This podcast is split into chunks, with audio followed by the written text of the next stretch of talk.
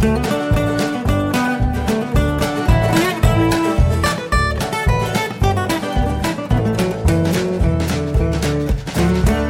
und herzlich willkommen zu Jörn Schars Feinen Podcast Episode 307. Ich bin Jörn Schaar und ihr seid es nicht. Normalerweise fange ich immer mit dem Corona-Update an, aber weil ich weiß, dass manche Menschen meinen Podcast zum Einschlafen benutzen und ich diesmal ein Geräusch einspielen werde, fange ich mit was anderem an, nämlich mit unseren neuen Rauchmeldern. Die habe ich jetzt endlich mal getauscht. Die waren schon bei unserem Einzug mehr als zehn Jahre alt. Ich hatte auch schon ein paar von der Decke genommen und die Batterien rausgetan, weil die ständig losgegangen sind und Fehlalarme produziert haben. Das liegt daran, dass offenbar Fotozellen eine begrenzte Haltbarkeit haben und deswegen ist also ein regelmäßiger Austausch sinnvoll.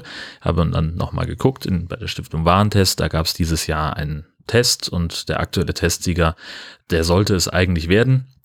Es gab äh, fünf Geräte mit der gleichen Note und das mit dem allerbesten Urteil für Fehlalarme, also für die Vermeidung von Fehlalarmen. Die habe ich dann gekauft. Die haben ein zusätzliches Plus, nämlich eine eingebaute Uhr. Die soll dafür sorgen, dass zwischen 21 und 7 Uhr weder die Status-LED blinkt, noch akustische Signale bei Fehlern oder schwacher Batterie ausgelöst werden. Das heißt, das Ding fängt wirklich nur an zu piepen, wenn es brennt und sowas wie die Rauchmelder-Schnitzeljagd von Folge 268 gehört damit dann hoffentlich der Vergangenheit an. Die Montage war ziemlich einfach. Alte Halteplatte abschrauben, neue rein.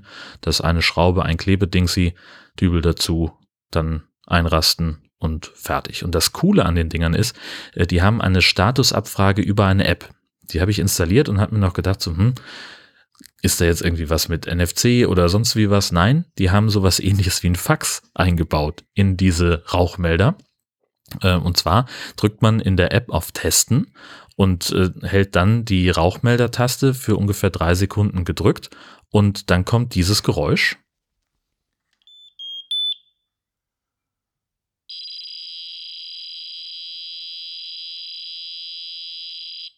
Und dann weiß die App, äh, anhand dieses, äh, was da rübergefaxt wurde sozusagen, äh, dass die Fotozelle in Ordnung ist, dass sie nicht verdreckt ist und dass die Batterie äh, noch ziemlich voll ist. Und äh, die legt dann in der App gleich ein Messprotokoll an. Dann kann ich also gleich auch noch eintragen, welchen Raum ich da getestet habe. Und dann werde ich in einem Jahr daran erinnert, dass ich diesen Test noch einmal machen kann. Und äh, das finde ich doch total sinnvoll. Äh, jetzt muss ich nur noch klären mit dem äh, Online-Shop, wo ich das bestellt habe, ob die auch die, Vers die Entsorgung der Altgeräte übernehmen. Sonst muss ich die halt hier irgendwie wegbringen. Aber das ist halt das, was jetzt noch fehlt. Genau, dann gab es noch so ein bisschen, und jetzt sind wir tatsächlich schon beim Corona-Update, aber auch beim Feedback.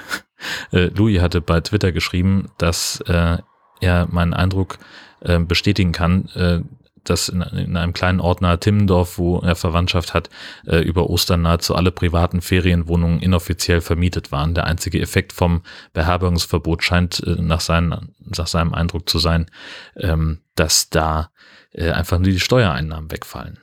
Und Dirk hat mir geschrieben, äh, dass ich mich ein bisschen vertan habe. Ich habe nämlich gesagt, dass ich äh, der Meinung war, dass Nordfriesland noch nie über 100 war. Das stimmt nicht und da hat er natürlich recht. Zwischen 14. Äh, und 30. Januar war der Wert zeitweise sogar über 140 bei uns. Das ist natürlich vollkommen richtig.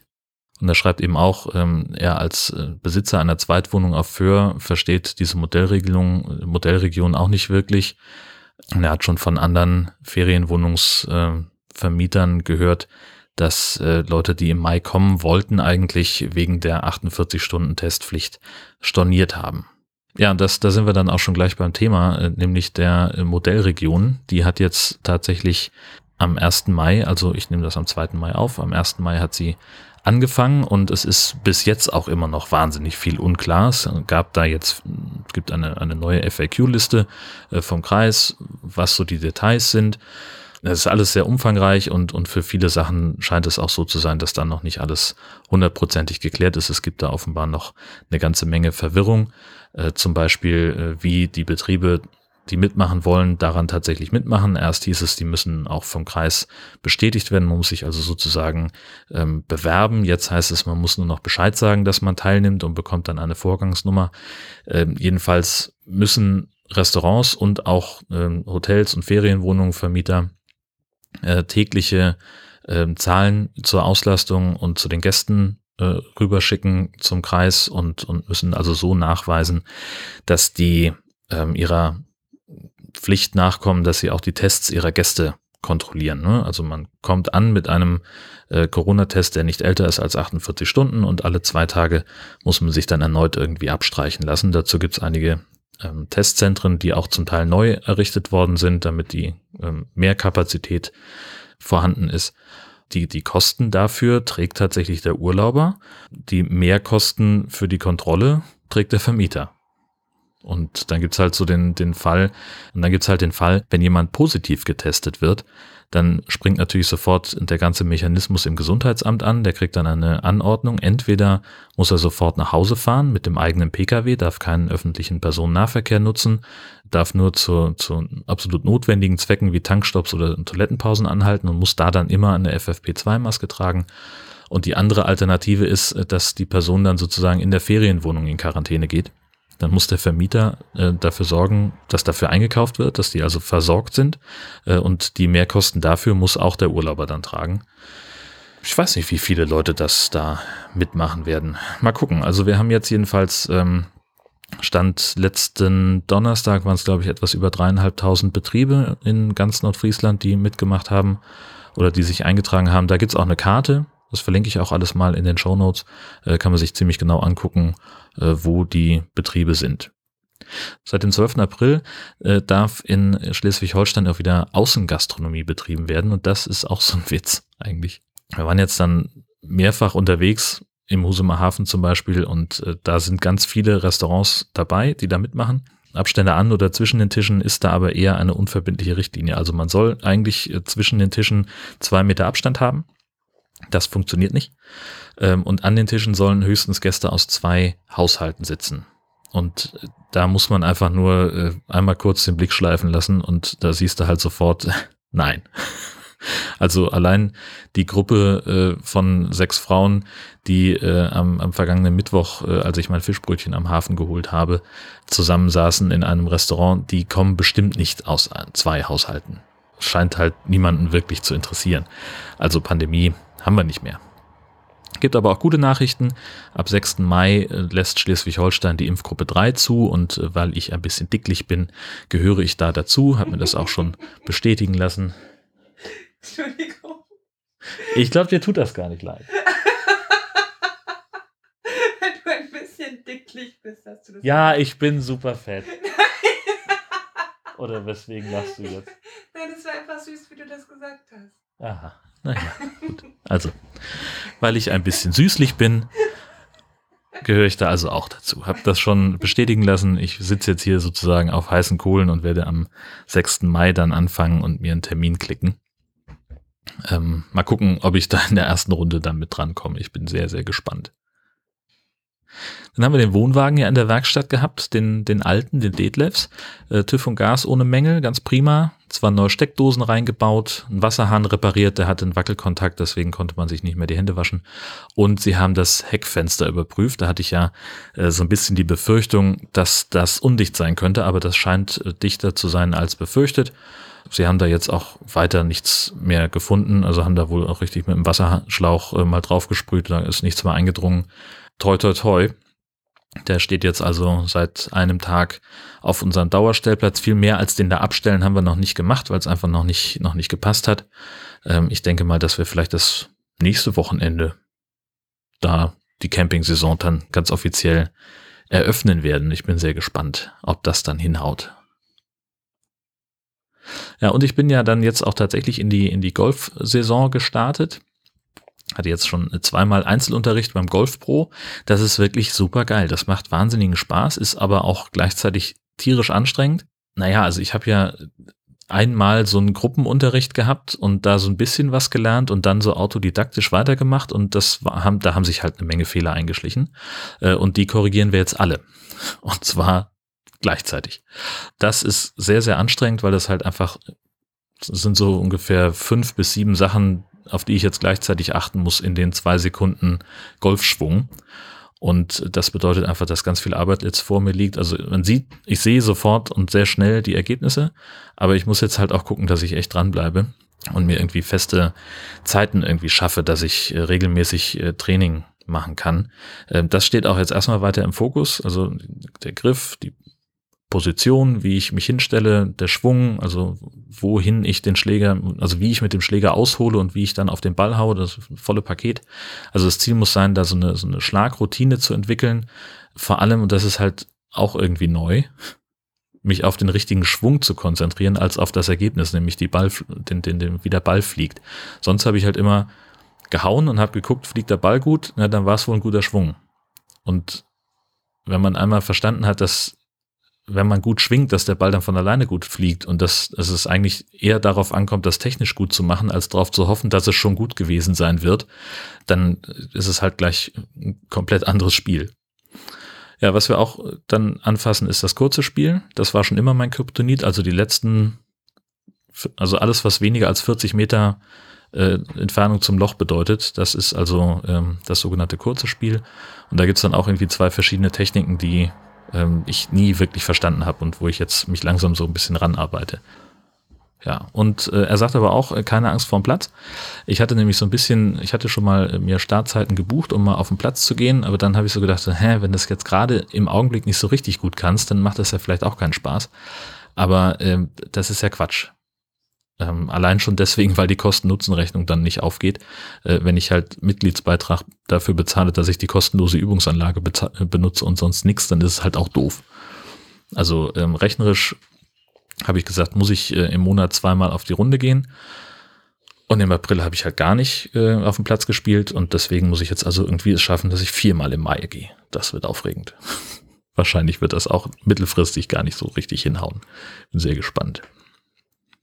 Achso, ich wollte noch erzählen von einem Ausflug, den wir gemacht haben zum Beltringharder Kog. Das ist ein riesengroßes Naturschutzgebiet, tatsächlich der letzte, äh, die letzte Landgewinnungsmaßnahme in Schleswig-Holstein. Ende der 80er ist da der Deich geschlossen worden und, und da wurde also eine ganze Bucht eingedeicht. Und das ist jetzt eben ja ein Naturschutzgebiet geworden. Da wohnen unfassbar viele Vögel, Kiebitze vor allem, die auch äh, völlig ohne Scheu neben der Straße sitzen, wenn man da vorbeifährt. Das ist ganz, ganz spannend. Und was man da halt sonst noch so sehen kann, weiß ich alles gar nicht, aber es ist ein sehr großer Artenreichtum. Also wir haben ein bisschen am Deich lang gelatscht und haben uns über die Lorenbahn gefreut, mit der die Einwohner der Hallig-Nordstrandisch-Moor sich äh, mit dem Festland verbinden. Die kamen rein zufällig auch an uns vorbei. Das war sehr spannend. Ein Foto gibt's übrigens in den Show Notes. Achso, und dann gibt's noch was Neues im Garten. Die Herzdame hat sich nämlich einen neuen Pizzaofen gekauft. Yippie. Da haben wir uns alle sehr drüber gefreut, äh, weil da nämlich äh, sehr, sehr gute Pizza rauskommt. Das ist ein, ein Gerät, äh, ja, äh, ich verlinke das in den Shownotes. Das zu beschreiben ist mir jetzt gerade zu mühselig. Äh, man kann es mit Gas und mit Pellets betreiben, nicht gleichzeitig, sondern entweder oder. Mit Gas waren wir innerhalb von ich würde sagen, eine Viertelstunde, zehn Minuten auf 350 Grad laut der Anzeige ähm, in dem Gerät, was die da eingebaut ist. Und was da an Pizza rausfällt, das ist schon, äh, finde ich, sehr, sehr gut. Funktioniert also deutlich besser als mit dem Pizzastein auf dem Grill zum Beispiel. Ähm, erstmal, weil der Pizzaofen heißer wird. Das ist einfach, äh, der, der Garraum ist ein bisschen kleiner und beim Grill sind auch mehr Öffnungen nach draußen als bei dem Ding. Es strömt ein bisschen mehr kalte Luft rein. Und das merkt man schon, finde ich, vom Ergebnis her. Wir müssen jetzt noch mal ein bisschen experimentieren, ob wir den ein bisschen langsamer anheizen, damit der äh, Pizzastein, der da drin verbaut ist, äh, sich auch ein bisschen besser mit erhitzen kann. Weil im Augenblick ist noch so, dass so ein bisschen Teig in der Mitte nicht hundertprozentig durch ist. Aber das, was wir jetzt schon an Testpizzen hatten, das hat mir persönlich ganz gut gefallen. Das mochte ich. Was ich auch mochte, war die neue vegane Option äh, von, von Subway. Meatless Chicken Teriyaki. Schmeckt fast wie das Original. Aber das ist andererseits auch kein Wunder bei der Menge an Soße, die da drauf ist. Äh, ich wollte es einfach mal ausprobiert haben. Und ich glaube, ich nutze das jetzt öfter. Also wenn ich mal zu Subway gehe, dann hole ich mir vielleicht sowas. Neues von Safe TV gibt's auch. Ich habe da schon mehrfach drüber gesprochen. Dieser Online-Videorekorder, der es einem echt schwer macht, äh, seine, seinen, seinen Vertrag zu kündigen. Das ist ja so, man klickt dann auf Vertrag kündigen und dann kommen irgendwie sieben Fenster hintereinander, die einem davon abraten und äh, wir haben hier noch ein tolles Angebot und wenn Sie hier innerhalb von fünf Minuten draufklicken, dann verlängern wir Ihren Vertrag für so und so viel Euro weniger und dies, das, Ananas und das ist wirklich doof.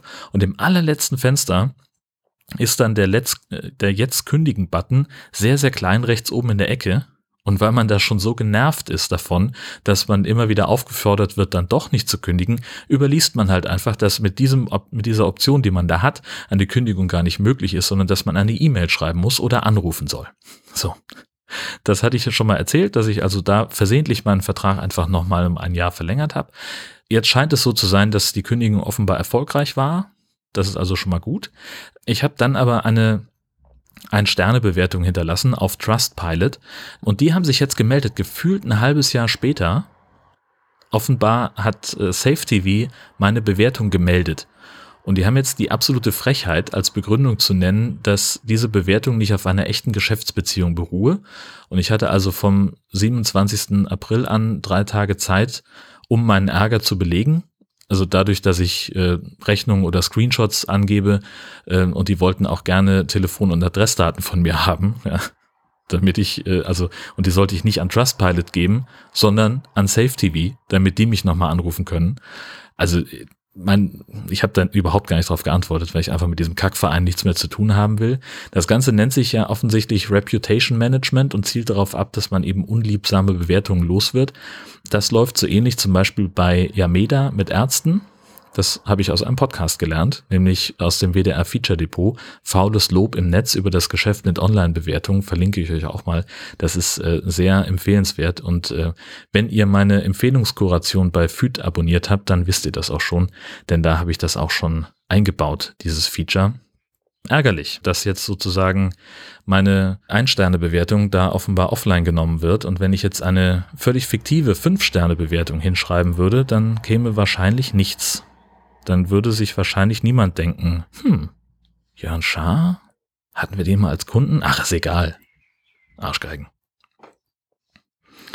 Dann wollte ich über das neue Subscription-Modell von Apple sprechen. Das ist ja jetzt irgendwie seit ein paar Tagen, äh, sorgt das für Probleme.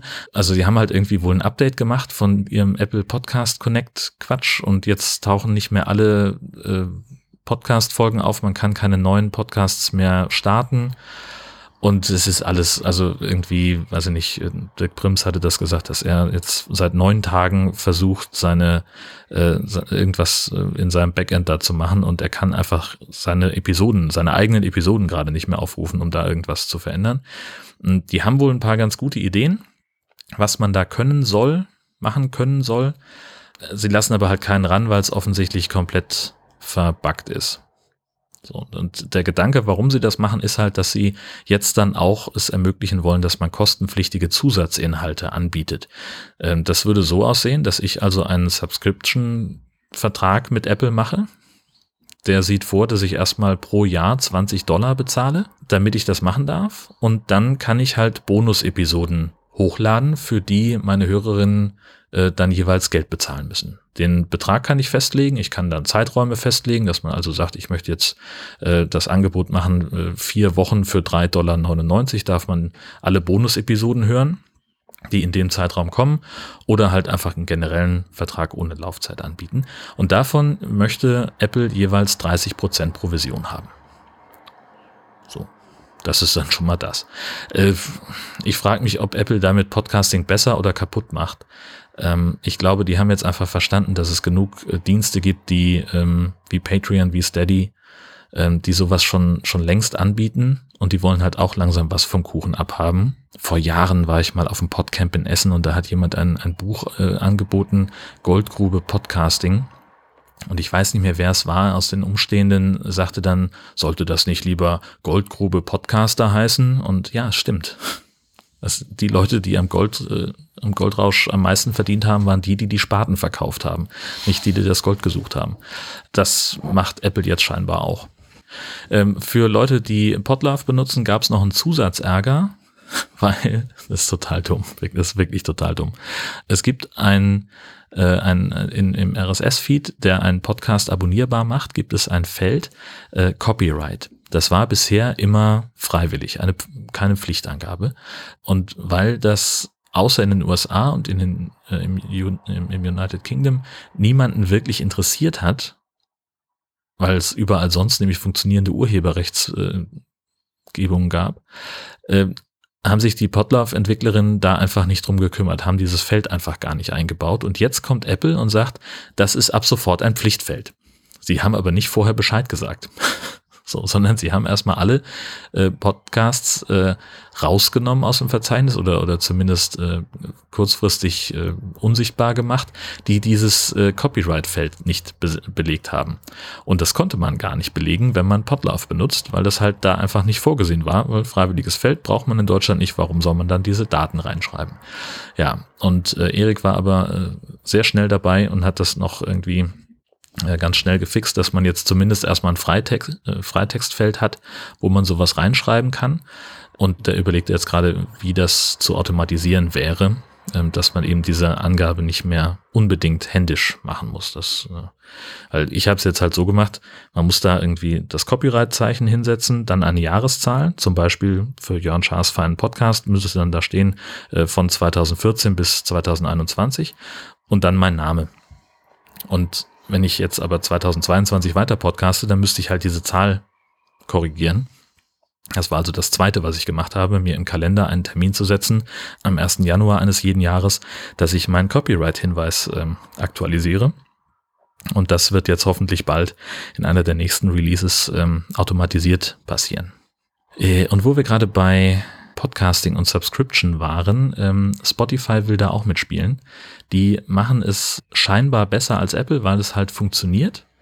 Sie machen es aber dann doch wieder schlechter als Apple, weil man nur daran teilnehmen kann, wenn man seinen Podcast komplett zu Anchor umzieht, dem Spotify-eigenen Podcasting-Dienst. Das ist definitiv die allerschlechteste Lösung für plattformunabhängiges Podcasting, weil man dann sich ja sozusagen wirklich in diesen, in dieses System reinfummelt.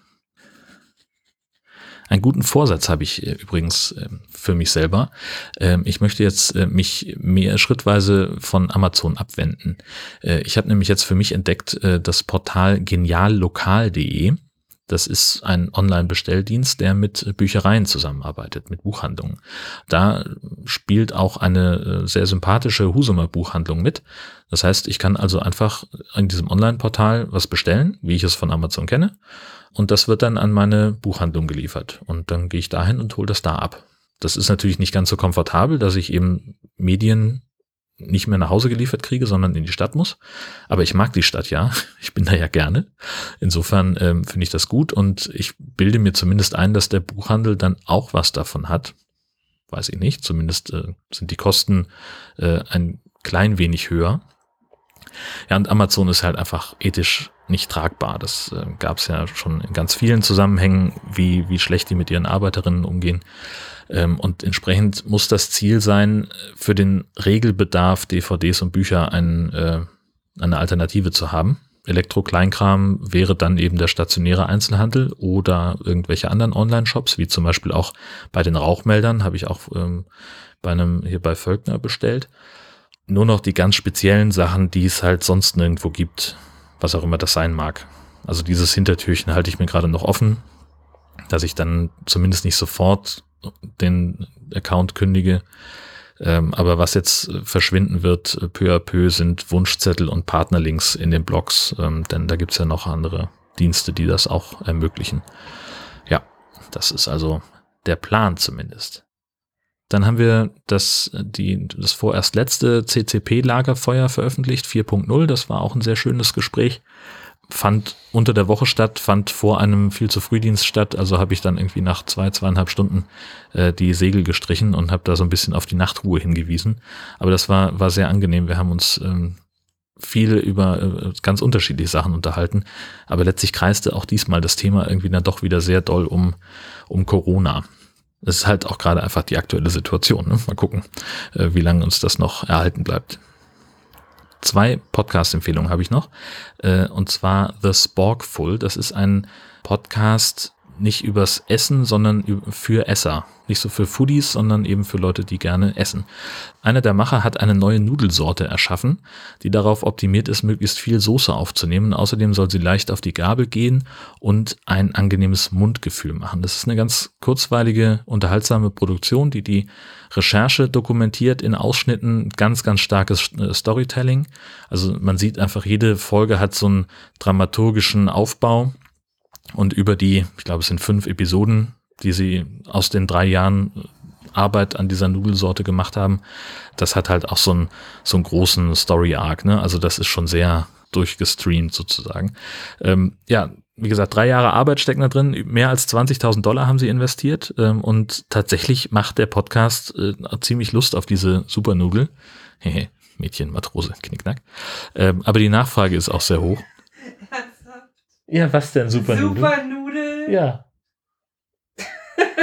Ich habe auch eine Supernudel. Ja, nein, das, nein, sag es einfach. Auf meinem du Teller. Hast, du hast es schon. Was? Was? Das sei ein bisschen peinlich. Das war peinlich. Aber du darfst es nicht rausschneiden. Nee, natürlich nicht. Nichts darf ich rausschneiden.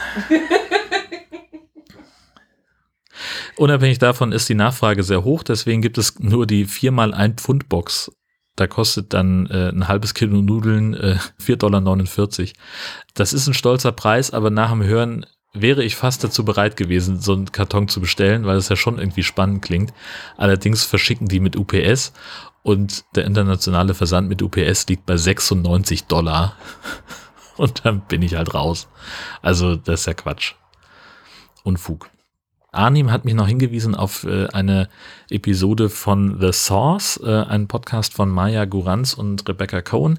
Ähm, und da besprechen sie Cobra Kai. Das finde ich äh, ganz spannend, weil sie einerseits äh, halt die, die offensichtlichen Kritikpunkte treffen, die ich auch an der Serie hatte. Äh, sie sind dabei deutlich eloquenter und unterhaltsamer als ich. Und was ich super spannend fand, sie fügen eben auch noch eine Sicht auf die weiblichen Nebenrollen dazu. Denn was mir überhaupt gar nicht aufgefallen ist, typisch. Die Frauen in der Serie sind fast nur dazu da, um die Typen einigermaßen in Schach zu halten. Und äh, es gibt äh, die Tochter von, ähm, von, äh, wie heißt er denn jetzt wieder? Daniel Sun? Keine Ahnung. Ähm, Daniel LaRusso, äh, seine Tochter Sam, die ist halt so ein braves Mädchen. Das können die Autoren gar nicht mit Leben füllen, weil sie sich einfach nicht vorstellen können, dass auch jemand wie Sam innere Konflikte und Probleme haben könnte.